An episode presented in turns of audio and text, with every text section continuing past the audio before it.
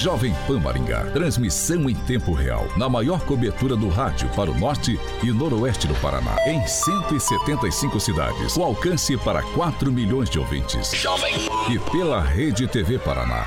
Com cobertura nas principais cidades do estado. E também nas plataformas digitais e Panflix. Rádio Jovem Pan. A Rádio Jovem Pan Maringá inicia agora a transmissão do Pan News.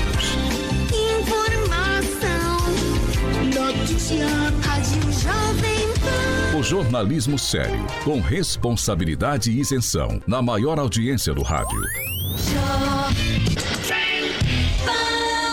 Os principais fatos e manchetes do Brasil e do mundo. Jornalismo com informação e opinião. Jovem No ar. Pan News. Oferecimento Angelone é para todos. Angelone por você. Blindex, Mel's Brushes, Oral Time e Sicredi.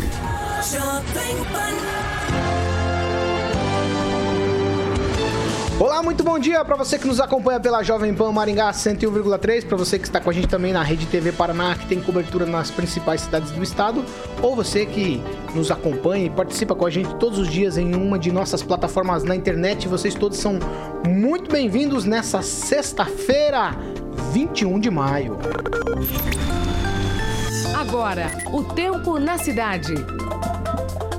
Agora aqui em Maringá, 14 graus, sol, algumas nuvens e não chove. Amanhã, sol, algumas nuvens e temos possibilidades de chuva a qualquer hora do dia. As temperaturas amanhã, elas ficam entre 15 e 23 graus.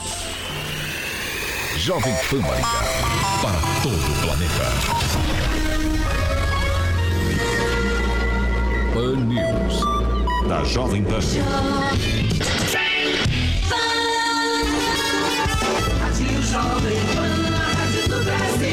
Agora, Jovem. As manchetes de hoje no Pan News. Vestibular da UEM em meio à pandemia preocupa. O decreto mais rígido deve deixar os vestibulandos em alerta para os cuidados contra o coronavírus. E ainda, deputado defende tarifa única de pedágio no Paraná. O valor seria de R$ 3,50 para veículos e de R$ 2,90 por eixo de caminhão.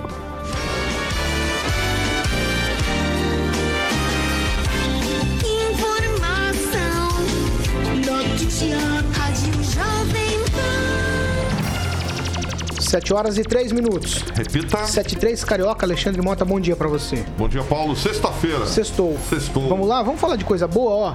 A gente tem uma parceira aqui na Jovem Pan, de muitos anos já, é a Fiat Via Verde. E você vai contar pra gente que tem novidade hoje na Fiat Via Verde quem quer conhecer a Nova Toro é não. hoje ou é amanhã? Não, amanhã, é sábado. Ah, sábado. pensei que fosse hoje. Não, é amanhã. É então amanhã. conta pra gente aí. Sabadão você vai poder conhecer a Fiat Toro, a novíssima Fiat Toro. Vai ser lançado oficialmente amanhã na Fiat Verde. Todo mundo sabe que fica ali próximo ao shopping Catuaí, aquela estrutura gigantesca, lindíssima, ali na Avenida Colômbia. Você pode estar ligando no 21018800, obviamente, para poder já agendar para fazer um test drive, que ela vai estar ali a picape maravilhosa. Atualmente é a melhor picape e a partir de amanhã, sabadão, das 9 da manhã até o meio-dia, você vai poder conhecer então a nova Fiat Toro. As imagens estão nesse exato momento no nosso canal do YouTube, Recursos Tecnológicos, é a nova Fiat Toro, para que você possa fazer um test drive na Avenida Colombo 8800, ali próximo ao Shopping Catuaí. E também tem lá em Campo Mourão, no centro, na Avenida Goiorê, 1500. Só ligar lá no 2101 8800, Paulo Caetano. Agora você pode ouvir as edições do Pan News no podcast da Deezer e no Spotify. Procure por Jovem Pan Maringá e ouça as edições completas. 7 horas e 4 minutos. Repita. 7 e 4, você quer participar com a gente, é bem fácil. Nossas plataformas todas estão liberadas.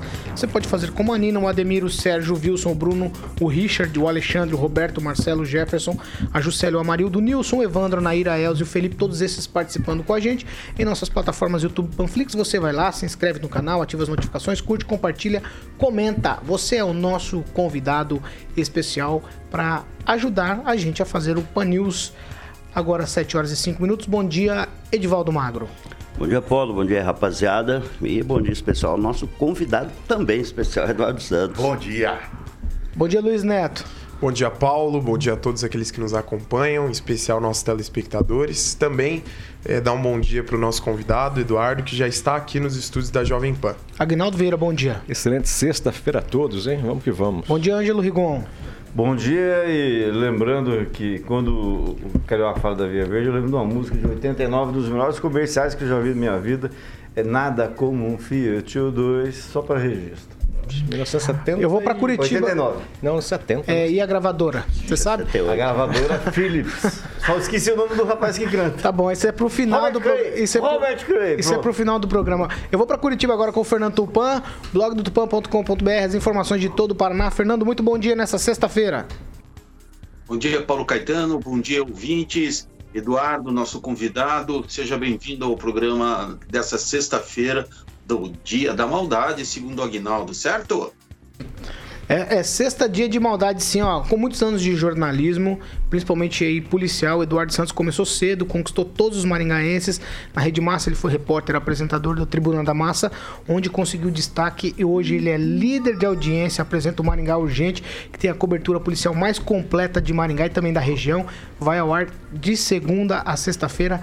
15 para as 11, eu tô errado. Muito bom dia para você, Eduardo. Seja bem-vindo aqui à Jovem Pan Maringá. Bom dia, Paulo. Bom dia, Edivaldo. Bom dia, Carioca, Luiz, Rigon, Aguinaldo Vieira. Bom dia a todos os ouvintes aí da Jovem Pan, aos telespectadores aí da internet. É uma satisfação estar aqui com vocês. Muito obrigado pelo convite. Eu vi aí o nosso companheiro Tupã, né? Bom dia, Tupã, falando aí que é sexta dia da maldade. É, é já é uma Hoje prática. é da- sexta-feira, dia internacional de dar uma lavada no pescoço por dentro e uma chacoalhada no esqueleto, né? A gente já começa assim, Aguinaldo Vieira. Já vamos pro, Ah, pro boa assunto. sexta a todos. Vamos, vamos direto pro assunto do ouvinte. Vamos fazer o seguinte, ó. É, o projeto que está no sistema da Câmara de Vereadores aqui de Maringá, que permite a abertura do comércio por 10 horas diárias, independente do que aconteça com a pandemia, com a pandemia levanta uma série de discussões aí importantes sobre tudo isso. E aí, as perguntas que ficam são sempre as mesmas na cabeça da gente. A legislatura, os vereadores, eles estão preocupados com o quê? Afinal de contas, tem muitas coisas para se preocupar, ao invés de se preocupar com coisas que já têm um andamento e uma cronologia óbvia. E aí, Rigon, a gente perde tempo, às vezes, no, no legislativo com algumas coisas? Com certeza. O que falta é uma meia-culpa, uma análise melhor, né? É pensar duas vezes antes de chamegar alguma coisa, de assinar, de apoiar. De... Existe toda uma estrutura burocrática, isso no legislativo brasileiro como um todo, e por isso existe diretoria legislativa, tem o rapaz que faz o parecer, a análise, ver se aquilo que você quer não confronta a legislação, se não já existe. Então, o que falta aí é só cumprir esse procedimento. E por isso a gente vê, muitas vezes, a Câmara fazendo vereadores que você respeita, que você gostaria que estivessem empenhados em, em, em realmente em coisa que fosse factível, que virasse. Não adianta eu fazer uma lei lá, todo mundo agora é feliz, é obrigado a ser feliz. Então, existem limites para tudo. E no legislativo é um limite burocrático que muitas vezes, por falta de pensar, ou por, por, por interesse, mero interesse, ah, eu vou apoiar, vou votar o seu projeto que não vale nada, que só vai ficar naquilo, que nunca, nunca vai ser executado, porque você lá na frente vai precisar apresentar um projeto para agradar alguém, alguém que me financia, alguém que é meu amigo, e aí fica empatado. Mas quem paga o pato com isso? É o processo legislativo, é o processo político. Isso em nada acrescenta, né? Nada acrescenta ao processo legislativo político como um todo no Brasil. E a gente tem um monte de exemplo em Maringá. E por isso aquela sensação de que toda vez que tem eleição para vereador, você acha agora vai, aí não vai. Ô, Agnaldo, se dá uma olhada rápida lá no que já foi protocolado na Câmara, os pedidos, mudança de nome de rua, é, daqui uns dias vão estar dando nome de placa também. Mas é, a gente vê que a grande maioria dos projetos não está conectada com o anseio da comunidade. Paulo, eu acredito que o vereador, a gente sempre fala essa máxima, né? De, ah, o vereador está preocupado em fazer nome de rua. Mas é uma... É uma obrigação deles, uma né? obrigação deles, tem que ser feito por eles. Eu, o que eu acredito é que, se for às vezes para você fazer um projeto sem relevância ou para agradar só um ou outro, é melhor você não fazer. É melhor você ter uma, uma sessão onde, olha, hoje não temos projetos para ser votados, do que você ter 10, 20, 30 projetos que não faz a diferença nenhuma para a população. É por aí. Eu acho que a Câmara é sempre também um local de, de só levar a paulada, né? É fácil bater na Câmara, é, porque você sempre vai achar um ali ou outro que faça alguma coisa que diferencie. Mas é, isso faz parte dos quase dos mais de 5 mil municípios do país e a gente tem que conviver, e é o que tem nesse período de quatro anos, você tem que conviver com, com a Câmara de Vereadores. Eu acredito que aí a população fazendo a sua parte também, sugerindo ao seu vereador, ou mesmo que você não tenha votado naquele vereador que lá está eleito, uma sugestão, né, ali para o seu bairro, uma ideia, enfim, eu acho que isso tem que ser acatada.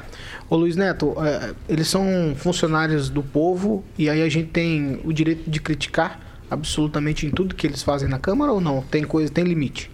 Claro, a população, o eleitor, né, pagador de impostos, ele tem direito de criticar o que ele bem entende, desde que seja uma crítica coerente, né, Paulo, que não ataque aí é, a pessoa do, do vereador e sim as atitudes dele. É, eu, eu penso o seguinte, Paulo, não é problema fazer nome de rua, não é problema é, criar dia disso, dia daquilo, né, dar placa de homenagens.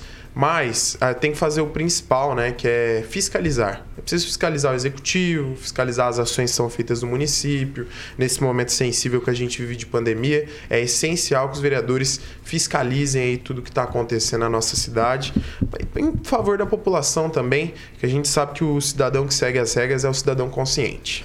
Fernando Tupan, é, é, essa, esse descontentamento com vereadores acontece só aqui em Maringá ou em Curitiba também você percebe que a população é descontente? Aqui em Curitiba, o, o reconhecimento dos vereadores assim está abaixo da média. Se muita gente aponta essa como sendo uma das piores legislaturas. Por exemplo, esse, esse problema de projetos inconstitucionais, fica evidente, quem deve reger isso é o legislativo, não o executivo. Então, esse vereador precisa ficar atento ali, possivelmente essa, esse projeto aí não vai prosperar. E o prefeito, se passar, passando o prefeito dá a chancela lá de não, senhor, isso não rola. Edivaldo Magro, você está satisfeito com o que você vê na Câmara de Vereadores em Maringá? Ô Paulo, eu vou até pegar esse fio aí que o Rigon levantou e deixou solto, uh, que é a burocracia da, da Câmara, né, do Legislativo. Existe um número de pessoas ali dentro, exatamente para fazer a análise do conteúdo de projetos, de requerimentos, basicamente projetos, né? Porque os requerimentos são encaminhados diretamente. E muitas vezes esse processo de refinamento, de filtro, acaba não sendo eficiente o bastante para evitar que determinados projetos cheguem ao plenário, acabam sendo votados. E como o prefeito tem uma postura de nunca vetar, né, Rigon? Os projetos da Câmara acaba sendo adotado e a gente tem um, um cipual, um enorme arquivo de, de leis que simplesmente não são aplicados por serem, por serem inaplicáveis. Né? Então, acho que é importante fazer um, talvez um, um entendimento interno para que esse tipo de procedimento seja mais refinado a ponto de reduzir um pouco o número de desse tipo de problema. Outra coisa importante é, relatar é a questão dos vereadores, principalmente de primeiro mandato. Não é fácil o exercício da atividade parlamentar. Ela é muito exigente em tecnicidade, razão pela qual precisa ter internamente uma assessoria, né? E nós temos profissionais, bem sabemos, muito qualificados lá dentro, e que são a longo tempo lá dentro. Então, muitas vezes, eu cito o, o caso, por exemplo, de pedidos de quebra-mola.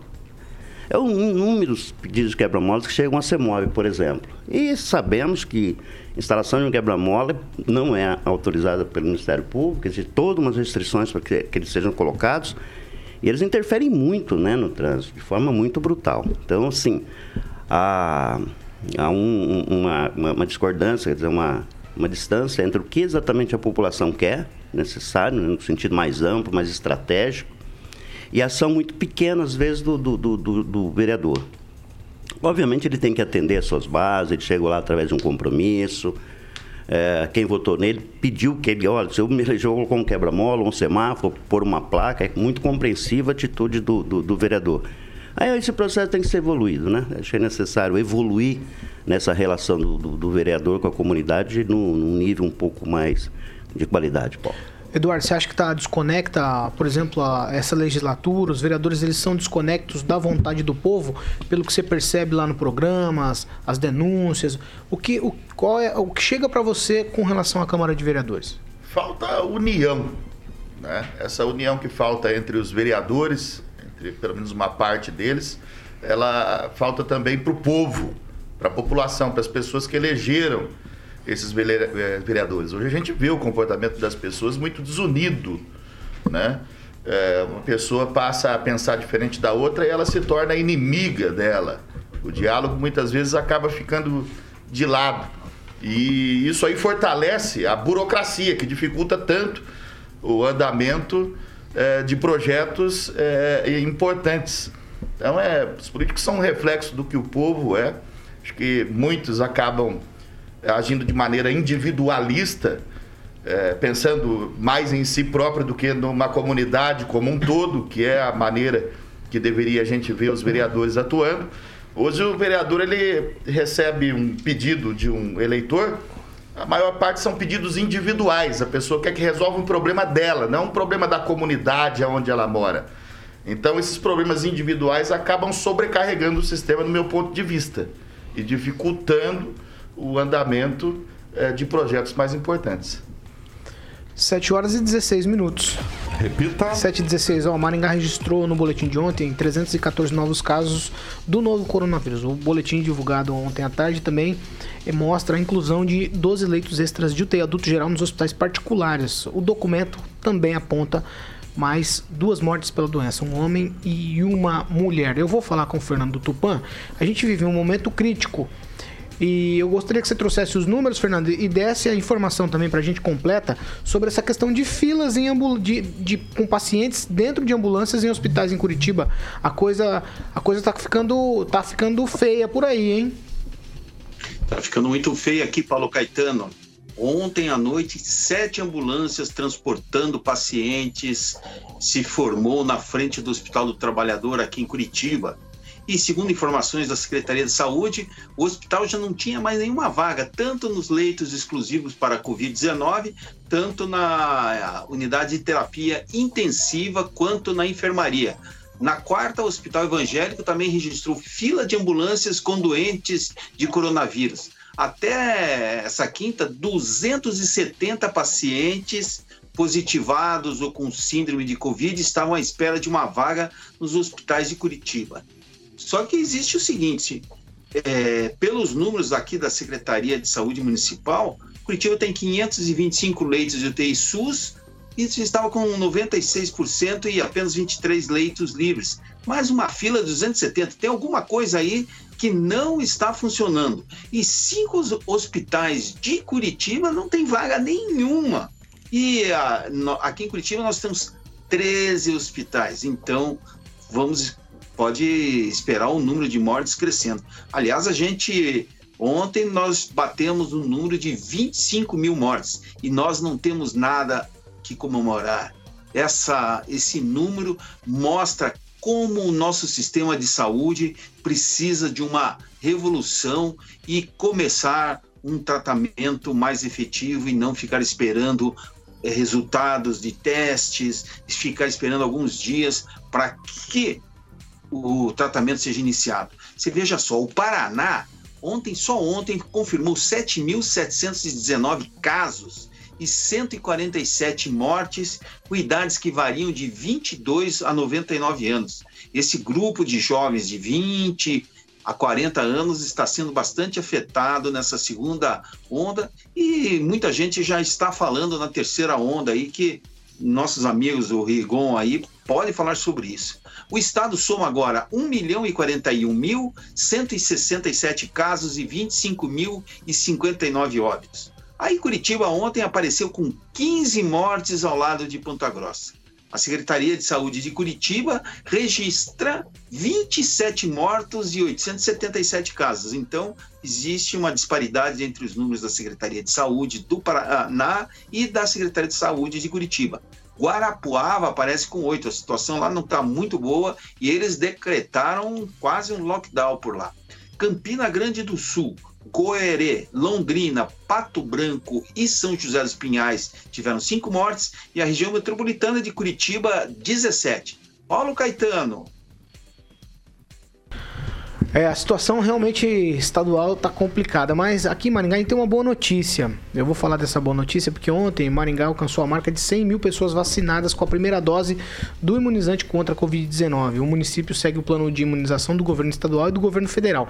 A campanha de vacinação contra a Covid começou no dia 19 de janeiro aqui em Maringá e a Secretaria de Saúde aqui da cidade já recebeu 107.883 doses de vacina para a primeira aplicação. E 56.793 doses de vacina para a segunda dose. Entre todas essas doses aí tem Coronavac, AstraZeneca e Pfizer. Ângelo Rigon, o número é expressivo, né? Se eu imaginar que Maringá tem 200 e poucos mil habitantes, nós estamos aí com um quarto da população. 430. 400 e pouco, desculpa. 430. 430 mil habitantes, nós estamos com quase um quarto da população vacinada. Pois é, se comparar com outras cidades do Paraná, a diferença é muito interessante. E como eu falei outro do encerramento, que você percebe nas pessoas ah, uma confiança. Parece que à medida que vai adiantando né, a, a- a vacinação, você imaginar que pessoas com mais de 30 anos seriam vacinadas agora aqui em Maningá. É, eu realmente eu não sei se, se é só logística, a questão de distribuição, ou se o governo realmente atendeu um tempo atrás, que a prefeitura, o secretário foi lá para Curitiba pedir mais vacina. Eu sei que até nessa parte Maringá está diferenciado. Isso é- considero isso mu- muito importante porque anima. E uma coisa que tem faltado para a gente nesse período de pandemia é motivo para a gente ficar um pouquinho animado, né? É, é a coisa que menos tem no mercado, é notícia boa que deixa a gente feliz. Agora eu só queria registrar que essa notícia foi postada no, no zap da prefeitura quase meia-noite, foi depois das, das 23 horas, né? É, eu acho que tem alguma coisa errada aí. O quê? O horário, né? É que ontem. Ué, por quê? O, o- acho que o Ela prefeito foi na UBS à noite, né? Foi no horário da, Meia-noite? da vacinação. Aí, né, tem. Não, até equipe, fazer a né, matéria, enfim, vídeo. Eu nem exatamente. sabia que tinha UBS funcionando à noite. É, estão vacinando à noite. E aí até o Júnior chegar Até lá às para nove, né? ele, aí eles É, até às nove da É noite. verdade. Contabilizar Deixa o Grambel e inventar fazer o telefone, a coisa vai melhorar. é Porque essa certeza. vacina da Pfizer, ela tem um tempo de duração, tem que ser aplicada mais rápida, né? É mais complexo o armazenamento dela. Ô, Eduardo, eu- o que eu quero perguntar pra você, a gente tá com aí praticamente um quarto da população em Maringá vacinada e aí a gente ainda tem muito transtorno também nos hospitais. UTIs estão sempre lotadas.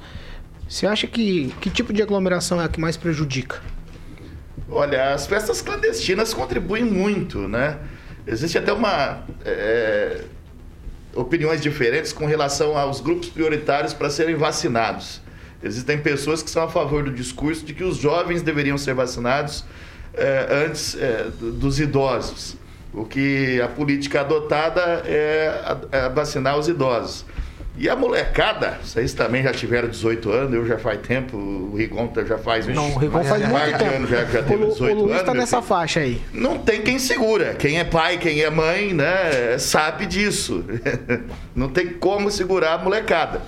As festas clandestinas, com certeza, no meu ponto de vista, são o que mais contribui para esse aumento da disseminação, né? Porque o molecada vai pra festa, entra em festa clandestina, tem 50, tem 100, tem 200 pessoas, não tem controle nenhum, não tem uso de máscara.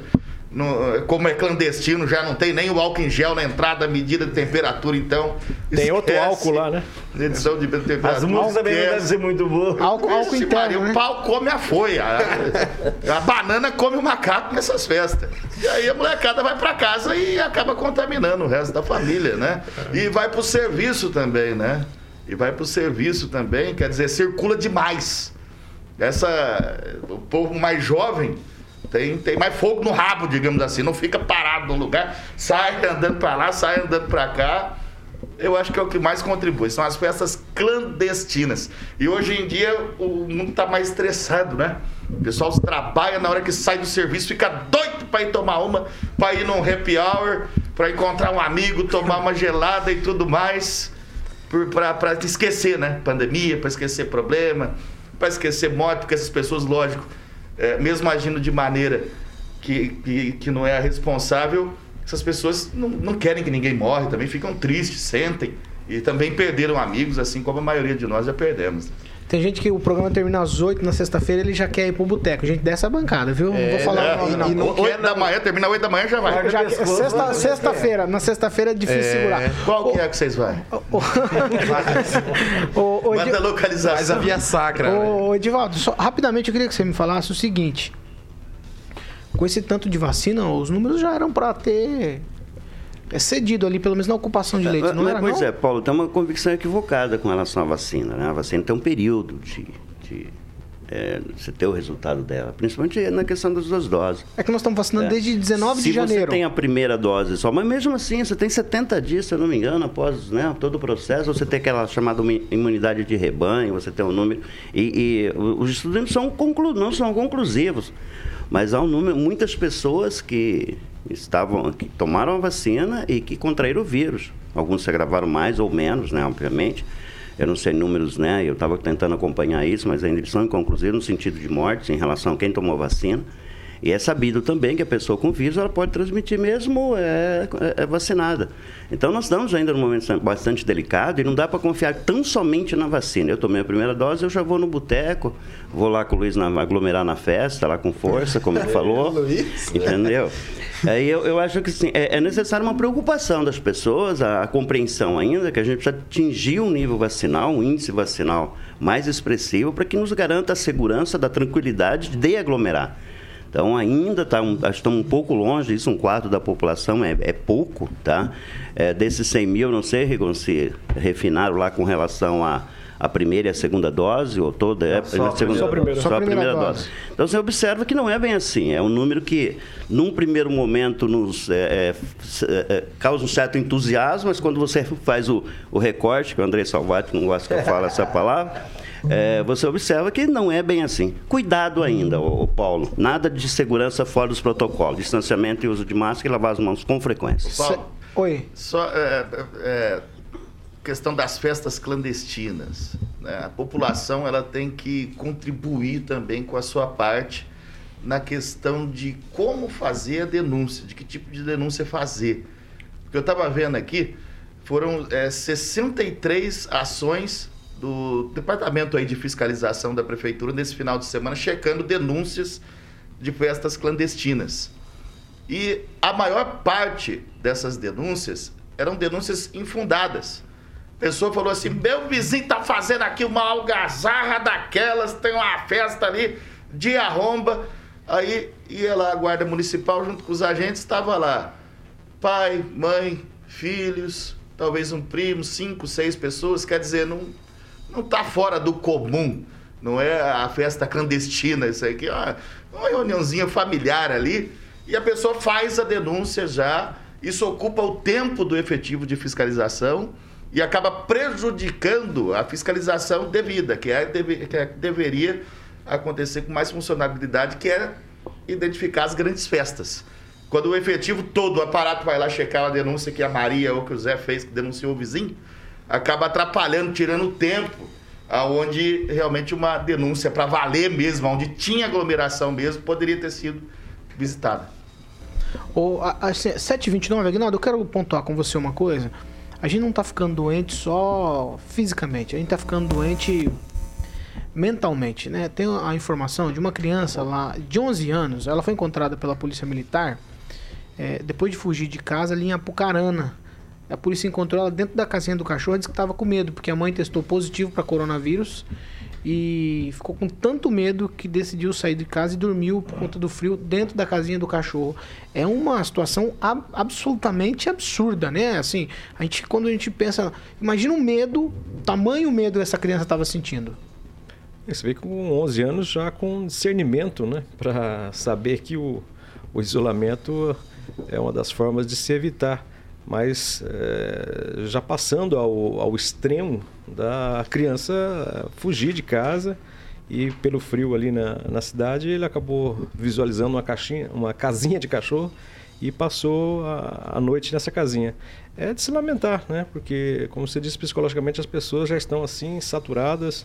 Isso já faz mais de um ano que nós estamos vivendo essa loucura e o próprio estilo, né, nosso latino-americano de, de, se abraçar, de aglomerar, de gostar de uma festa, de abraçar, de carinho, realmente a gente já está saturado de tudo isso. Então, às vezes propicia uma situação tão inusitada como essa dessa criança que passou a noite na casinha do cachorro na, na cidade é, fugindo literalmente da mãe por conta de pânico de não pegar essa doença. Eu já dormi na casinha do cachorro também, mas não foi de medo do corona, não, foi de medo da mulher. Foi. Mulher braba chegando em casa. Eu também conheço uma história verdadeira a esse respeito. Meu Deus do céu. Tem mais, gente, tem... tem... mais gente aqui, eu não vou Fala falar nada, eu não vou falar nada. Pode falar. Não, quer não, não, não. não, não. A gente não, quer te ouvir. Não, cachorro, ninguém quer falar. Não tenho cachorro. Tem coisa, que, tem coisa que pensa que é melhor não falar, né? É. 7 horas e 31 minutos. A gente vai para um break rapidinho, já a gente tá de volta. Hoje a gente tá recebendo aqui a presença do Eduardo Santos, ele que é apresentador do, do, da Rede Massa aqui em Maringá. Ele apresenta o Maringá Urgente de segunda a sexta-feira, às 10h45 da manhã. A gente vai pro break. Já a gente tá de volta. Quem está com a gente nas nossas plataformas, a gente continua com vocês. 7 horas e 31 minutos. Repita. 7 e 31 Agnaldo Vieira levantou o dedinho novamente. Vai, Agnaldo. Não, vamos lá para participações aqui da, do nosso público, sempre. O que é que fiel. estão falando aí, Agnaldo? Olha, eu ia até comentar isso e você vê o nível intelectual dos nossos ouvintes. O Sandro Batista, a respeito dessa coisa, né, dessa loucura que está a pandemia, do caso dessa criança, o Sandro disse que isso é reflexo do terrorismo de alguns jornais. Eu ia até dizer isso, né, porque com certeza o, esse, essa criança viu na televisão, na imprensa e, né, e acabou levando, é, de uma certa forma, para o lado bom, porque ele está preocupado, né, mas chegou a esse extremo. O Júnior diz que acho que a respeito dos vereadores, né, que se está lá, se, quem está na chuva é para se molhar, né? Então se está lá na Câmara tem que aguentar o tranco. O Danilo Ribeiro, ele diz que a contaminação da, da Covid, que falávamos há pouco aqui, não só das festas clandestinas, mas também está no transporte público e contribui bastante para isso. E agradecer a participação do Ademir Aparecido, do César Andrade, da Maria Mirtes, do Silvio Maio, do Bruno Maia, lá da TRB Imóveis, sempre nos acompanhando, a Sandra, Sandra Martins, o André Almenara, que está de, de casa nova logo logo, o Marco Aurélio do Samba Rio. Vai casar, viu? Vai? Almenara, chamou você não? Não. Pela segunda vez, então. Pela segunda tá vez. Casamento marcado. É, agora vai, ele vai então. morar. Eu não acredito. Eu não Espera passar a pandemia, ô Almenara. Que pressa é essa de, de casar? Pra você fazer um festão pra nós tudo de graça. E, e tem né? casinha de cachorro? É. Já tá, já mandou comprar uma grande lá na Pantanal. Passar a pandemia faz. A Pâmela Bussolin, o Marco Aurélio, então lá do Samba Rio, o DJ Gardernal, o pessoal sempre nos ouvindo aí. E o professor Jonatas Oliveira. Ô, ô Luiz, eu queria que você começasse fazendo a leitura aí da participação do Edivaldo Zanferrari, uma das últimas na nossa plataforma do YouTube. Lê aí, vamos ver. O Edivaldo Zanferrari diz o seguinte: só assistiu o Jornal da Globo que até o Satanás fica com medo. eu, eu, confesso, eu confesso que ele tem razão, viu? O que não significa que desligando vai mudar alguma coisa. Ah! ó, ó, e não vai mudar nada, Igor, mas. E nem passando para Record também, é, Deus vai estar vai, pior. Vai, vai mudar. Mas, ó, vai, vai, Luiz, vai, Luiz. Você assiste o Jornal da Globo, Rigon, você fica até mais com medo de morrer, né? Aumenta é, a verdade dói latejada, dói uma fisgada, né? A verdade, ela tem dois lados. Três, né? O meu, ah, o seu e o certo, né? Vai, então vai, Luiz, vai, Luiz, vai, Luiz. O professor Jonatas Monteiro falou que está no trânsito, acompanhando o Panilson, o Érico Roque, o Kim Rafael, nosso ouvinte cativo, o Kim nos escuta todos os dias, Paulo. Às vezes faz algumas participações, a Pamela Bussolin, o Ricardo César Maciel Queiroz, o Edu Vicentim, o André Gaspareto, a Isabela Malta, o Ricardo Ferreira de Souza, a Talita Rosa, o Marcão da Autoelétrica, o Júnior, a Elma Abreu, o Luiz Cláudio Mioto, também a Regina Zeladora, o Érico Rocha e o Vini Guerreiro. Estão perguntando aqui também se o Eduardo Santos já aprendeu a jogar truco. Opa! É nós que joga. Rapaz, aqui é truqueiro, filho.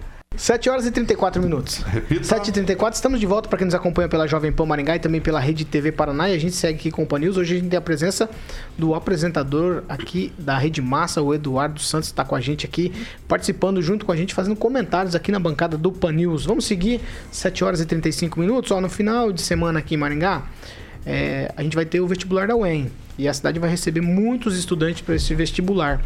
E tudo isso em meio à pandemia e a um decreto mais restritivo. Eu vou chamar o nosso repórter Roberto Lima, ele vai trazer as informações para a gente. Roberto, a fiscalização vai endurecer nesses dias? Bom dia. Bom dia para você, Paulo, equipe ouvinte da Rádio Jovem Pan. Pois bem, o Grupo de Gestão Integrada, o GGI, ele prepara uma ação conjunta especial para verificar o cumprimento do decreto municipal em prevenção ao coronavírus no final de semana aqui em Maringá. Inclusive com uma atenção especial ao vestibular da Universidade Estadual de Maringá. A decisão ela foi tomada durante uma reunião que aconteceu na manhã desta quinta-feira no Paço Municipal, que contou com a coordenação do GGI e a Polícia Militar. Também haverá rigor nos casos de perturbação do sossego, descumprimento dos horários de fechamento dos estabelecimentos e toque de recolher. A multa pela falta de máscara de proteção ou descumprimento ali do toque de recolher é de um mil reais. O vestibular da UEM ele será realizado nos dias 23 e 24 de maio, ou seja, no próximo domingo e também na segunda-feira. Também será verificado o cumprimento da lei seca, que proíbe a venda e consumo de bebida alcoólica no entorno da UEM. A proibição ela vale a partir das 20 horas desta sexta-feira até as 24 horas após o encerramento das provas. A multa prevista na lei em caso de descumprimento é de 5 mil reais para os estabelecimentos e 500 reais para vendedores autônomos e apreensão dos produtos. Os estabelecimentos também estão sujeitos às autuações previstas no decreto municipal vigente. Roberto Lima, para a Jovem Pan.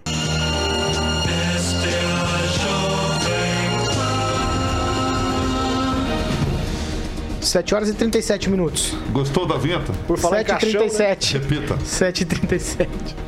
Meu Deus do céu. De onde você tirou essa vinheta, Carioca? É plástica nova chegando, É filho. nova?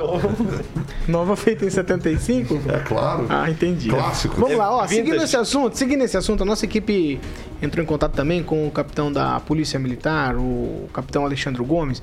Ele fala de como a polícia vai agir nesse final de semana, principalmente por conta do vestibular. Vamos ver e ouvir o capitão da Polícia Militar, Alexandre Gomes. Olá, Paulo Caetano, os amigos da imprensa, os ouvintes da Jovem Pan. O capitão Alexandro, chefe da seção de planejamento do 4 Batalhão. Atendendo ao pedido dos amigos da imprensa, nós informamos que nos próximos dias teremos a operação vestibular. Essa operação ela é desenvolvida tradicionalmente nos dias que antecedem as provas do vestibular da UEM e também o rescaldo, né? O dia final ali, à tarde e à noite. Por quê? Infelizmente, muitas pessoas se equivocam. O processo seletivo da UEM, ele visa a- prova dos estudantes, daqueles que almejam uma vaga na Universidade Estadual de Maringá. Mas muitos acabam confundindo isso e fazendo ali aglomerações, algazarras, coisas que a gente não deseja. Então, as autoridades públicas, através do, do Gabinete de Gestão Integrada da Prefeitura, se reuniu e definiu os parâmetros da operação. É, as equipes atuarão de forma preventiva em algumas vias da cidade, no entorno dos locais de prova, para evitar que haja qualquer tipo de abuso.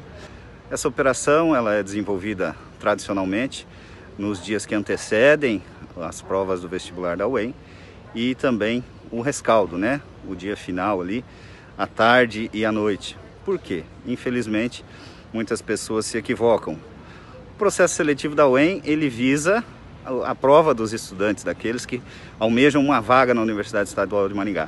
Mas muitos acabam confundindo isso e fazendo ali aglomerações, algazarras, coisas que a gente não deseja. Então, as autoridades públicas, através do, do Gabinete de Gestão Integrada da Prefeitura se reuniu e definiu os parâmetros da operação. É, as equipes atuarão de forma preventiva em algumas vias da cidade, no entorno dos locais de prova, para evitar que haja qualquer tipo de abuso. Lembrando que nós temos é, os decretos em vigência e eles serão fiscalizados na sua totalidade e que as sanções serão aplicadas sim pelos fiscais da prefeitura através de uma ação, como eu disse, integrada. Então a gente pede que não só os estudantes, mas também os seus familiares e toda a população é, respeitem os decretos em vigência para que não tenhamos problemas e que todos tenham um concurso na tranquilidade. A mais a isso, nós estaremos presentes através do 190 à disposição para qualquer situação. Muito obrigado e um grande abraço. abraço. Na Jovem Pan, você ouve e entende a notícia com um time imbatível de comentaristas. 7h40. Repita. 7 horas e 40 minutos. Bom, a informação é de que aproximadamente 4.732 estudantes vestibulandos são de outras cidades e vêm para Maringá. Eu começo com você, Eduardo. Vai dar para segurar essa galera? Será que vai dar para Rapaz segurar? Eu quero ver segurar. É, vai, vai ter festa de um jeito ou de outro em algum lugar. Eles vão fazer. Rapaz, eu lembro daquelas festas que tinha em torno da UEM na época de vestibular, que lotava a rua ali. É, fechava tudo. Não sei se vocês lembram dessa época. O bicho pegava lá. Tava lá. Pessoal Os- transando. Os Como que é? sarau. Lembra também do sarau? Sim, opa. Tinha também, que a sarau dava um danado. também, laçando. Acabou, né, isso daí. Agora é lá na Petrônio Portela. Tinha acabado. Mas o momento que a gente tá vivendo, Por causa do, do número de ocorrência policial, será, né? será que a polícia vai dar conta? Ah, Acredito que vai, vai, vai sim, vai sim. Eles vão fazer escondido. Não, não acho que eles vão fa- fazer aquele mesmo é, número de festa que eles faziam antes, do mesmo jeito. Mas eles vão dar um jeito, vão arrumar aglomeração em algum canto, pode ter certeza. A fiscalização vai ter que estar atenta aí para evitar. Luiz Neto. Paulo, nós sabemos que já é difícil fiscalizar com o efetivo que a gente tem a atual realidade da cidade, né? É, com esse aumento aí de jovens em Maringá por causa do vestibular, eu acredito que vai ser mais difícil ainda, né? Então é apelar para o bom senso, para a prudência das pessoas, pedir que entendam e respeitem. E a gente sabe, né, que para quem quer fazer festa, a legislação de Maringá não é uma dificuldade. Vai para Sarandi, onde lá a legislação é diferente, vai para Marialva, para cidades aqui da região, onde se aluga chácara com muita facilidade. Então, querendo ou não, a festa vai acabar acontecendo e não adianta a gente falar que o povo não vai aglomerar. Ó, a informação da Universidade Estadual, o Edivaldo, é de que na hora da prova tudo está com um protocolo absolutamente rigoroso. A gente não sabe ainda que tipo de protocolo, que tipo de espaçamento. A gente só vai saber isso depois que alguém po- possivelmente fazer algumas imagens aí dessas salas de aula. Não sei se vão ter aqueles aquelas aqueles acrílicos separando as carteiras, apesar de que numa sala de vestibular as pessoas não ficam conversando entre si. Isso é fato. Mas será que dentro das salas também a UEM vai conseguir? É muita gente, são 8.314 vestibulandos. É, Eu não acredito que vai haver nenhum problema com relação a isso, Paulo. Acho que os protocolos propriamente, né, para da, da prova, eu acho que não vai haver problema nenhum. Não ve, eu não vejo isso como um problema. Mas vejo sim o problema das festas clandestinas. Eu vou reforçar o que o Luiz disse. Há grupos de WhatsApp já convocando para festa em Sarandi, Mandaguaçu, Paissandu, e isso é fato. Agora, o que o policial falou ali é, da prévia ocupação de espaço onde sabidamente há aglomerações. Isso é fundamental. Lá na Petrônio, aqui na Paranaguá, você tem aqui na Gastão Vidigal um outro problema. Então, eu acho que a prévia ocupação desses espaços, né, que os usa o CP2, Serviço de Inteligência, já para antecipar esse movimento, eu acho que isso é fundamental. Mas, definitivamente, vai haver festa, como o próprio Eduardo Santos falou, algum tipo de aglomeração pequena e vai ser muito difícil. Isso vai ser inevitável.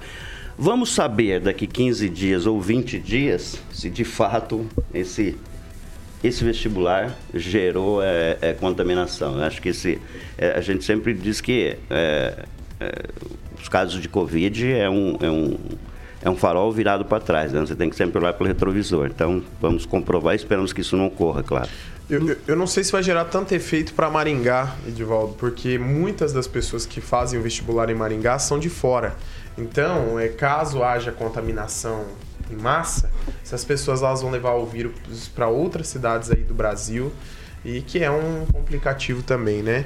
Mas vamos torcer para que fique tudo bem, né? Que as pessoas tenham consciência e que acima de tudo seja um vestibular tranquilo. Nós ficamos quanto tempo sem vestibular? Acho que dois, três vestibulares e agora esse vestibular, é, então é uma expectativa muito grande dos estudantes. 7 horas e 45 minutos. Repita. 7h45, a gente falou bastante essa semana sobre o, a questão dos pedágios aqui. Ontem, em uma entrevista, o deputado Romanelli disse é, que a gente pode ter um preço que eu fiquei, assim, o Agnaldo acho que usou essa expressão, eu só acredito vendo nessa semana.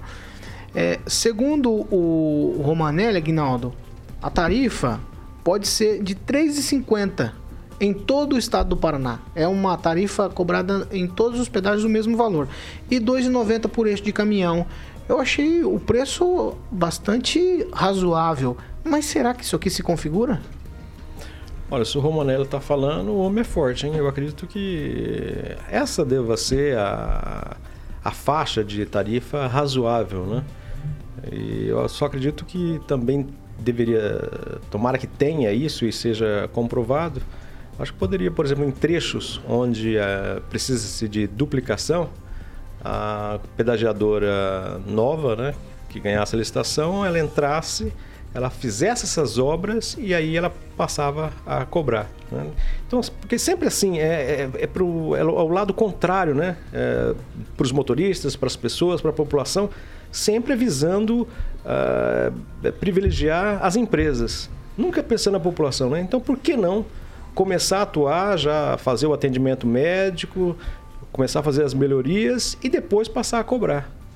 Agora, vamos ver se tem macho lá para manter um troço nesse naipe.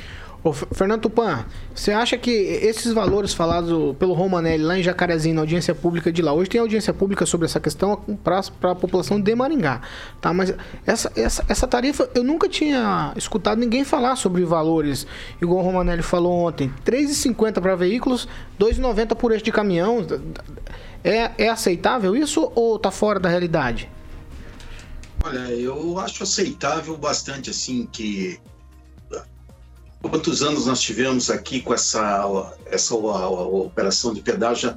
Chegamos a 25 anos e se você anda na, nas rodovias, assim, fica muito a desejar. Não é aquela buraqueira que a gente teve bastante nos anos 90, é, com problemas estruturais nas rodovias e algumas rodovias de lá. Mas mesmo assim, eles têm, é, com 25 anos operando pedágio no Paraná, algumas rodovias continuam um lixo. A trepidação é, é enorme. Nós precisamos de rodovia que seja realmente uma pista de corrida para os carros andarem bem, não terem problemas de certas curvas, se você vê, tem uma inclinação que não corresponde à realidade e em muitas dessas nossas rodovias isso não foi consertado através dos anos. Então, R$ 13,50 está de bom tamanho, R$ reais já começa a ficar caro. Edivaldo, dá para acreditar? R$ 13,50? Você falou copiar o pedágio de Santa Catarina? Não, exatamente, Paulo. É preciso entender que se você cobra um valor tão pequeno, será que esse valor ele é suficiente para investimentos. Né? Me parece que o, o, contrato prevê um bilhão de 30 bilhões de reais ao longo de 30 anos de receita. Então, eu acho que na, nos cálculos iniciais, pelo menos naquele projeto inicial, se considerou valores distintos desse. Agora, se você tem já uma unidade, uma, uma, uma rodovia já duplicada ou reformada, e não há sentido você cobrar um pedágio caro, é o chamado pedágio de manutenção, onde já não se exige grandes investimentos em duplicação. Eu acho que ainda é muito prematuro, porque eu acho que não é o parlamentar que vai decidir. Existe um equilíbrio financeiro na, na hora de fazer o, o, o termo de referência, quer dizer, todo aquele processo da licitação, onde se encontra é, esse, esse, equilíbrio do investimento, quer dizer, recado e se investe. Agora, uma coisa que o cidadão lá fora está. Ele quer só duas coisas, né? Vai ter pedágio, é um é, fato concreto, vai ter. Ele quer estradas de boa qualidade preços minimamente justos e que, ao longo dos próximos 30 anos, esse contrato não seja revisto e as regras do jogo mudam durante a partida, entendeu? Então, acho que é fundamental deixar amarrado bem isso. Então, essas discussões são fundamentais neste momento. Eduardo, quando pensa no pedágio, fica animado para pegar o carro e sair para viajar? Rapaz, é um absurdo o pedágio do Paraná, né? Da nossa região aqui ainda mais. É mais caro do que muitas outras regiões. E 3,50 eu acho caro ainda. Eu me recordo há, há uns anos atrás que foi divulgado um, um levantamento do faturamento do pedágio. O lucro do pedágio chegava a 800%. Eu não sei quanto que é hoje a, a margem de lucro que, que o pedágio tem. Mas eu pego como exemplo e falar. Vou te dar uma informação, então. Vou te dar uma informação, então, ó. É. No último, no ano passado, o faturamento das concessionárias aqui no Paraná alcançou 2 bilhões de reais. É muita grana. 3,50 eu acho caro ainda porque nós temos exemplos funcionais de tarifas mais baratas. Em Santa Catarina, quem viaja para lá, para a praia lá, paga um, um e pouquinho lá, dois reais acho que é a tarifa lá. Não sei como é que tá atualmente lá, mas a última vez que eu fui era 1,50 a tarifa. O Rigon vai pro automóvel. Nordeste, então ele não sabe quanto tá lá. Eu não fui viajar esse ano. E, e outra, uma, um- uma, um- um- uma pista muito melhor do que as pistas daqui ainda. Um atendimento muito mais efetivo do que o daqui. E lá 1,50. Então por que aqui 3,50? Aqui deveria ser 1,50 também. 1,50, 2 reais. Tem que atualizar o valor. Faz tempo que eu não vou pra praia, depois da pandemia eu nunca mais fui pra lá, rapaz. E o Cascai também tá curto. Lascou E o pedágio tá caro, e o combustível, tá, e o combustível tá barato, né? é, se, se chegar a 3,50, se acontecer esse milagre aí de 3,50 no pedágio, já tá bom. O Rigon tava fazendo a conta aqui, a cerveja hoje tá 7 reais em média, né? Então a gente vai economizar meia grade, Rigon. Vai dar pra um pouquinho mais. Meu Deus do céu. Vai, vai, Luiz. Heineken tá 10. Não, combustível nem fala, pelo amor de Deus, rapaz. Daqui a pouco nós vamos ter que andar de carroça de novo. Luiz. Muito caro. Não, nós temos que estrear uma nova modalidade de esporte, né? Que é o, a trilha no asfalto, né? Passando Maringá e Iguaraçu. Você vê a qualidade do asfalto que a gente tem na- nas rodovias do Paraná. É algo que a gente sabe que precisa mudar.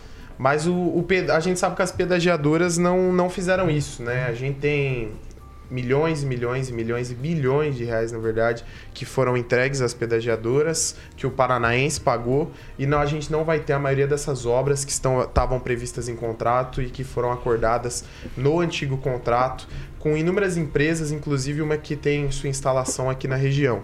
É muito triste, o, povo paranaense está cansado, o povo cansou de aquela mesma história, a expectativa é outra em relação a esse, a esse novo pedágio, mas o povo está desanimado, Paulo, o povo está desiludido porque toda vez é a mesma conversa, nós vamos melhorar a vida do cidadão e não melhora coisa nenhuma. Para mim, esse pedágio, é, independente se ele for 3, 1,50, a gente gostaria que fosse o mais baixo possível, né?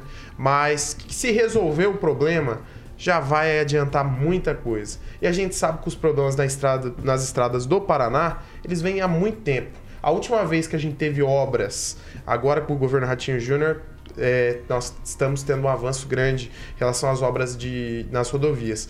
Mas a última vez que a gente teve obras realmente que mo- modificaram a vida do paranaense foi na gestão do Álvaro Dias. E o Álvaro Dias hoje está completando quase 70, 80 200. anos aí. Quantos? 200 anos de, de vida, né? Então a gente tá com algum problema aí. Alguma coisa errada tem.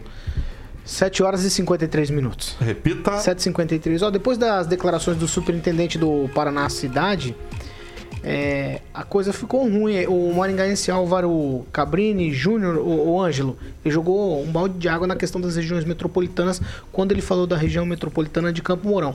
Isso se espalha para todas as, as regiões metropolitanas que não saíram nem do papel, né? Ficaram só na cabeça das pessoas até agora, né? Ou isso é- era só enganação? É, a gente teve dois momentos quando se fala em região metropolitana. Um, quando, eu me recordo, a ex-vice-governadora Borghetti, que é, botou Jandaia do Sul, botou todo mundo, né? Nos municípios aqui na, na região metropolitana de Maringá. Então você perdeu aquela coisa de conurbação, que era o básico da coisa. E aí criaram-se, por questão política eleitoral, várias regiões metropolitanas, mas tudo para ganhar voto. Nada. Aí veio o Estatuto da Cidade e acabou com essas coisas. E essa semana o Álvaro Cabrini, que é de Maringá, foi presidente do, do CREA, né? É, ele é o coordenador do Paraná Cidade e falou pessoal de Camporão, vocês, vocês estão perdendo dinheiro. É, desde que foi que virou lei, já há seis anos, a lei Douglas Fabrício, deputado de lá, e isso é o reflexo do que acontece em todas as regiões metropolitanas do Paraná, à exceção de Curitiba, onde me parece que a coisa funciona. É onde, por exemplo, é, acho que é o único lugar que tem tarifa de transporte coletivo subsidiada. Então, é, é, é só para enfeite, para político fazer campanha, Mas funcionar, e município às vezes perder dinheiro, como é o caso de- da região de Campo Mourão, mas funcionar não funciona. Inclusive, até o Edvaldo seria interessante ele comentar isso. Aqui em Maringá, você não tem mais o coordenador da Comec, como é que é? Aqui é acho que é Comec aqui. Maringá, era Comec, RMM. Você vê, faz tanto tempo que não funciona a região metropolitana, pô, também era um, um cabide de emprego, o seu João Carvalho Pinto foi chefe lá, o João Ivo Calef foi chefe lá, era um, um, é um cabidaço, porque funcionar era tão um cabidaço, ô, ô, Luiz, que a, a região metropolitana de Maringá funcionava no fundo da Paraná cidade. Não tinha nem. A sede era um muquifozinho, uma, uma edículazinha. Um o quê? Um muquifozinho. É porque era bem pequenininho. Eu me lembro do Messias. O Messias foi assessor lá com o João Ivo. Então, nunca se deu a devida importância. Meramente coisa política. E tá, então, e as vagas abertas. Não tem coordenador a região metropolitana de Maringá. Responde, Luiz. Não, não tem muito a acrescentar. Ah, então- É, então seu- pronto. seu João Carvalho é- 7h55. é figura icônica, né? Esteve em vários governos aí. Muito voto. Edvaldo, você tá argumentando, você não tem um- você não acabou tem falecendo negócios lá? Recentemente de Covid. Mas em relação a essa questão de nomeações, a gente sabe que muitas delas são técnicas, outras são políticas e cabe ao governo do Estado fazer. Vai, Edivaldo, rapidamente, pra gente. É, é, tá, é, o, que eu, o que eu discuto, eu conversava com o a respeito disso, é que essa, essa discussão sobre integração regional vem lá da década de 70, lá do Metronor ainda. Aí Eles vão inventando isso, e falta liderança, falta autoridade, falta competência, falta disposição para que ocorra de fato a integração. E, aliás, essa questão de região metropolitana, com municípios a 40, 50 quilômetros da cidade, é simplesmente um instrumento político, né? não, não tem eh, efetividade nenhuma. Funciona em, em regiões conurbadas, né? em cidades conurbadas. Né? E aí essa expressão é horrível, é feia, mas significa cidades que se ligam assim já geograficamente como Maringá, Paysandu, Sarandi. Então, definitivamente, é é uma discussão bastante ampla, viu? Ela permite, tem muitos viés aí para a gente discutir essa questão da, da, da região metropolitana e principalmente a falta de liderança. né? Nas últimas décadas não apareceu nenhum um líder capaz de organizar essa bagunça. Essa é a verdade. Paulo, esperar aqui o, o Aguinaldo e É o Paulo estão né? cochichando aqui, mas ele já vai na resolvido região aqui já. metropolitana. Paulo, contigo aí, velho, mas é realmente uma situação bastante delicada, né? A Esperar gente não consegue avançar nesse debate, não é? Não avançou nada, essa é a verdade. Esperar a comadre tricotar aqui. Não, ah, não, vou explicar. O Agnaldo estava fazendo um- uma observação aqui muito importante. Se não fosse, eu não teria dado atenção. Eu, assim, eu precisei ouvir o Agnaldo Vieira. Né? É a voz da sabedoria, Sabedoria. nessa bancada. né? Paulo e o seu equilíbrio é Sete- fundamental. Exatamente. 7 horas e 57 minutos. Repita. 7h57. Ó, a gente tá encerrando, quase encerrando essa edição do Pan News. Mega Sena acumulou, Agnaldo. Então, de, de bondade, hein? Pode chegar a 48 milhões de sorteio. E parece que teve aqui em Maringá várias quadras saíram essa semana. Eu acertei uma. Campinho? Aí? É? Ah, Tá, Ah, tá rico? Acertei Vem uma quanto? Quadra, 700 e pouco real. Dá pra Não, tomar não paga uma rodada. É, Não paga uma rodada no Zé do Bar, mas tá bom. Tá bom, tá bom. Já dá pra dormir na casinha do cachorro, né? Já dá pra... Chegar tá Eu não sei porta. se eu fiquei feliz ou triste, porque eu falei, só dois números faltou, cara. Depois de quanto jogar? Quanto tempo jogar? Ah, a vida inteira. Ah, né? então tá no prejuízo. Então você tá no coisa. Não, mas prejuízo. não jogo sempre, não. Eu jogo uma vez, cada dois meses, três meses. De vez em quando, quando tá acumulado assim, aí vai lá e faz uma É festa. 48 milhões, hein, Agnaldo? Dá pra tirar... Pagar metade das contas. E o resto segura. E comprar uma Fiat Toro nova amanhã lá na sala, né? Aí, ó. Na Via Tem alguém- Verde, Via tem Verde, alguém- Via Verde? Via Tem Verde. alguém aqui, ó, que já foi lá, já foi lá, já, Já vai foi lá fazer prospectar. o, É, o- certeza. Dá tempo, Paulo? Eu queria, eu queria Vai, vai, vai. cutucar o nosso amigo Eduardo Santos, eh, aproveitar. Eduardo, eh, a gente vê na, na, na- na imprensa, acho que até eh, em nível nacional, pessoas não ligadas diretamente ao jornalismo com formação, apresentando os programas, eh, in- invadindo esse espaço que até anteriormente eram só pessoas formadas em jornalismo.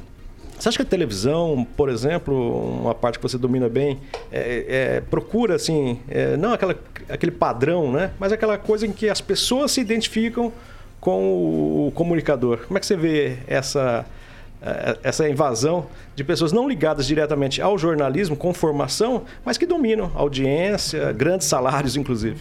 É, eu acho que quem busca o padrão tá ficando para trás.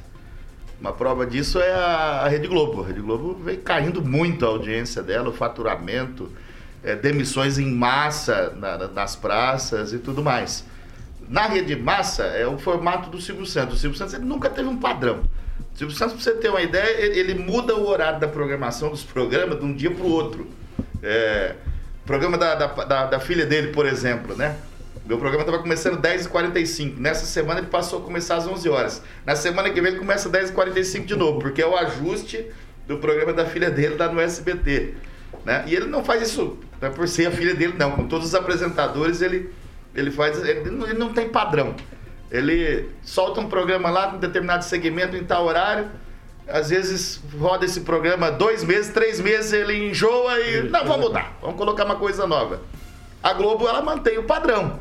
E atualmente a gente vem vendo que isso está contribuindo para decadência, tanto de audiência quanto também na parte financeira. Quando a gente começa a ver muitas demissões, a gente acaba chegando nessa conclusão. E hoje, com a era da internet, todo mundo pode se tornar um comunicador. E isso é muito bom. Isso aí faz parte da, da, da questão da, da, inovação. As pessoas querem ver coisas diferentes. Então, se a pessoa ela tem a comunicação como profissão, ela tem que ir sempre mudando, sempre é, é, é, mudando o jeito de fazer, tentando inovar, criando alguma coisa nova. E essas pessoas que até então eram anônimas, que hoje estão surgindo como comunicadores na internet, por que, que elas estão fazendo um sucesso, digamos assim, chamando, despertando atenção? Porque um é diferente do outro. As pessoas buscam hoje mais o diferente. Se você ficar do mesmo jeito, meu filho, que você sempre foi, não dá certo. 8 horas e 1 minuto. Repita. 8 e 1. A gente está encerrando essa edição do Panis. Eu quero agradecer a presença do Eduardo aqui. Eduardo, foi muito bacana rece recebê-lo aqui. Legal e ouvir a sua opinião sobre os assuntos que a gente está debatendo aqui praticamente todos os dias ao longo do, dos últimos, sei lá, o, dois anos praticamente, né? Ano passado e esse ano, falando muito de coronavírus, falando muito de decreto, falando muito dessas coisas todas. Obrigado. confusão, não é muito diferente de nós lá, não. Eu vejo os outros vocês aí. Eu gosto na hora que dá polêmica. Na hora que o Rigon e o Agnaldo acaba aí discordando do outro da opinião que o pau come foi aí no programa de vocês, aí, eu, aí que eu gosto, quando o bicho pega.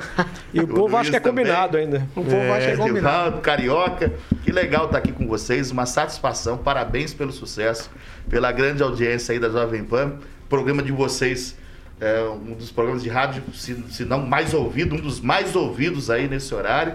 E agradecer também os ouvintes, os telespectadores aí que estão acompanhando a nossa programação e nos acompanham também na Rede Massa SBT. Brigadão, Rigon. Um abraço lá pro teu sogrão. Como é, é o nome do, do, do É o seu João, seu João. Seu João, com a pandemia não deu pra mim no aniversário dele. Pois é, ele, a pandemia suspendeu o aniversário dele. Mas o seu João, que é meu é, sogro, ele é fã número um do Eduardo, como eu já contei. Aqui. Que legal, um abraço pro seu João, pra todo mundo aí. Obrigado pela oportunidade. Tchau, Rigon.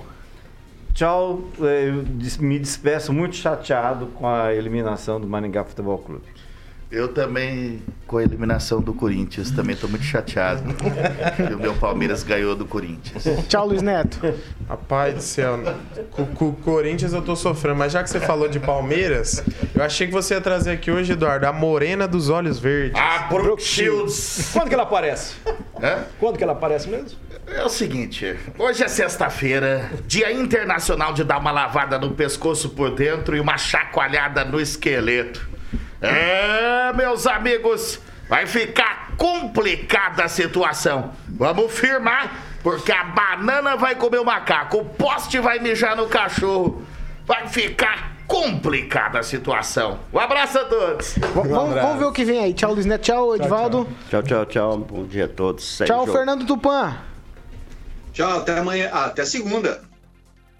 Até segunda-feira. Tchau, Vieira. Um abraço a todos. Agradecer a, a direção da Rede Massa que permitiu que o o Eduardo estivesse aqui, né? O Fernando Ripley, do jornalismo, e o Rodrigo. Um grande abraço a todos aí da Rede Massa. Vamos ver o que vem por aí agora, então. Vamos lá, Carioca. O que vem por aí na programação? quero ver para quem você vai Eu quero falar que. Vai, fala. O Eduardo ficou feliz que o Renato não foi pro, pro Corinthians. Pro Corinthians. Eu também fiquei feliz. né? Ficamos felizes, ficamos. Eles estavam tudo loucos. Tá, principalmente o Murilo ali, que é corintiano. e vai dar Palmeiras ou São Paulo? Eu vou no Palmeiras. Eu sou palmeirense, é, né? Eu vou é. no Palmeiras. Eu queria que desse empate, mas não tem como, é final, né? O negócio Ah, é não vou apostar. torcer pra ninguém. Os corintianos vão dizer apostar, que, que percam os dois. Que percam os dois. Mas você sabe, mas você sabe por quê, Eduardo? Que o, aqui tem um flamenguista aqui, Ah, é? apresentador. Você sabe por quê que ele ficou feliz que o Renato não foi pro Corinthians? Por quê? Porque ele quer que o Flamengo perca e o Rogério Ceni saia pro Renato e ir pro Flamengo. Você vê? Que embrolho é esse? Fala o que vem por aí, carioca, pelo amor Eu- de Eu vou Deus. oferecer pro Agnaldo, claro, Por pro quê? Eduardo Santos. Por Hã? que, Pognaldo? É, é, Tem convidado hoje. Então, Eduardo Santos. Então, Não, mas ele tá oferecendo pro Agnaldo? Mas é que o Agnaldo tem que estar na panelinha. Qual que é a música? Ele tem ciúme, Agnaldo? Vai, qual- que fala aí, vem aí, ó. Beef Titio, The Smiths, Madonna, Skunk e Grandes Meninas Não Choram, Ferg. Posso pedir Madonna Borderline? Só se você cantar um trecho. tema de abertura Boa. da é, FM TV na manchete. Na manchete. Canta um trechinho. Na TV Manchete. Canta um Canta trechinho. aí uma Madonna aí, manda aí. Borderline. Isso aí eu ouvia na Cabana 40 Graus. Eu e Eduardo Santos lá. Fechando Cabana 40 Graus em bastante. Só deixa eu citar. Cabana 40 graus.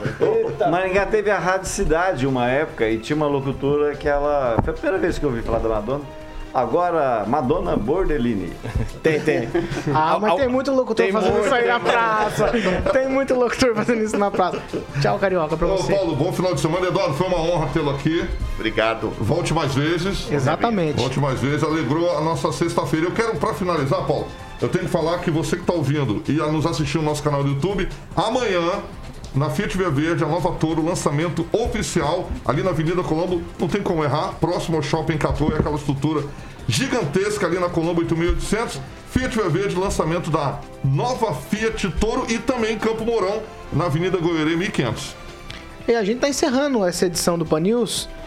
Você continua com a gente, nossas plataformas estão todas liberadas para você participar. YouTube, você vai lá, comenta, compartilha, se inscreve no canal, você fica muito à vontade. Você também segue com a nossa programação aqui, Rock and Pop, música de qualidade com Carioca. E o WhatsApp Jovem Pan, 99909-1013. Essa aqui é a Jovem Pan Maringá, a rádio que virou TV e tem cobertura e alcance para 4 milhões de ouvintes. Bom final de semana para todos nós.